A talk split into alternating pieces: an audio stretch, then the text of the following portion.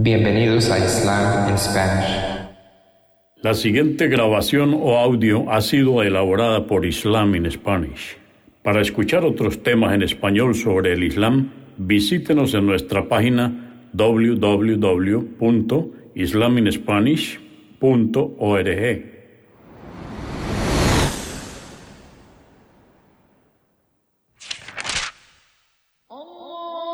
Bismillah ar-Rahman y Rahim. En el nombre de Alá el Clemente, el Misericordioso. Todas las alabanzas pertenecen a Alá, subhanahu wa ta'ala. Lo alabamos, buscamos su ayuda y su perdón y le pedimos su guía. Nos refugiamos en Alá del mal en nuestras almas y de la maldad de nuestros hechos. A quien Alá guíe, nadie podrá desviarlo. Y a quien Alá, subhanahu wa ta'ala, desvíe, nadie podrá guiarlo. Atestiguo que nadie merece ser adorado excepto Alá, quien no tiene asociados, y atestiguo que Muhammad, la paz de Dios sea con él, es su siervo y mensajero. El Sagrado Corán, capítulo 12 o Sura 12, José, revelada en la Meca poco antes de la Égira, relata la sorprendente historia del profeta José. Consta de 111 aleyas o versos en el nombre de Alá, clemente, misericordioso. Alif, Lam, Ra. Estos son los versículos del libro evidente, el Sagrado Corán. Y ciertamente lo hemos revelado en idioma árabe para que reflexionéis. Esta es la más hermosa de las historias que te revelamos en el Corán y antes no tenías conocimiento de ella. Cuando José dijo a su padre Jacob, oh Padre mío. Por cierto que vi en sueños once astros, también al sol y la luna, que se prosternaban ante mí. Dijo Jacob, oh hijito, no cuentes tu visión a tus hermanos, porque conspirarán contra ti por envidia. Ciertamente, Satanás es para los humanos un enemigo evidente, y no cesará de susurrarles que tramen algo contra ti. Así como te mostró esa visión en sueños, tu Señor te elegirá como profeta y te enseñará la interpretación de los sueños y completará su gracia sobre ti con la revelación y sobre la descendencia de Jacob, tal como la completó sobre tus ancestros Abraham e Isaac. En verdad tu Señor es omnisciente, sabio por cierto, que en José y sus hermanos hay signos para los que investigan.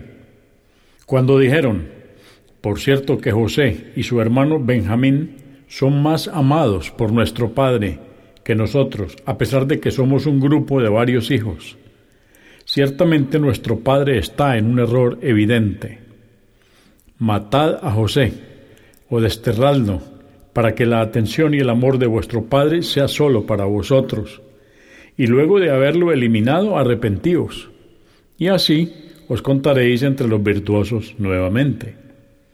Dijo uno de ellos, no matéis a José, más bien arrojadlo a lo profundo de un aljibe o pozo, y así lo encontrarán algunos viajeros, si es que os habéis propuesto eliminarlo. Dijeron, Oh Padre, ¿por qué no confías en nosotros respecto de José? Si en verdad somos bien intencionados con Él? Envíale con nosotros mañana, se divertirá y jugará, y por cierto que lo cuidaremos. Dijo Jacob, en verdad me apena que se separe de mí y que os vayáis con él, y temo que se lo coma un lobo cuando estéis descuidados. Dijeron, si se lo comiera un lobo, siendo nosotros un grupo, seríamos unos incapaces. Y fueron con él, y acordaron arrojarlo a lo profundo de un aljibe o pozo. Mas cuando lo hicieron, le revelamos a él, a José. Ciertamente les recordarás un día esta acción, y no se darán cuenta que ello te fue revelado. Y se presentaron ante su padre por la noche llorando. Dijeron, Oh Padre, nos adelantamos para competir con nuestros arcos y dejamos a José con nuestras provisiones, y entonces se lo comió un lobo. no nos creerás a pesar de que somos veraces. Y le mostraron su camisa manchada con sangre falsa. Dijo Jacob, vosotros sugeristeis esto y os llevasteis a José.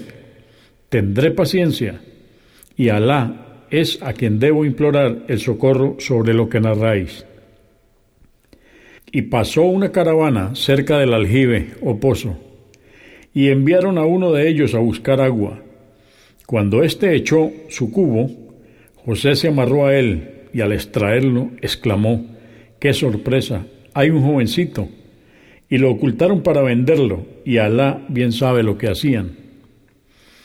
Sus hermanos, al enterarse de esto, se presentaron argumentando que se trataba de uno de sus esclavos, y lo vendieron a la caravana por un precio insignificante, equivalente a unas pocas monedas, pues lo que se proponían era librarse de él y le dieron poco valor.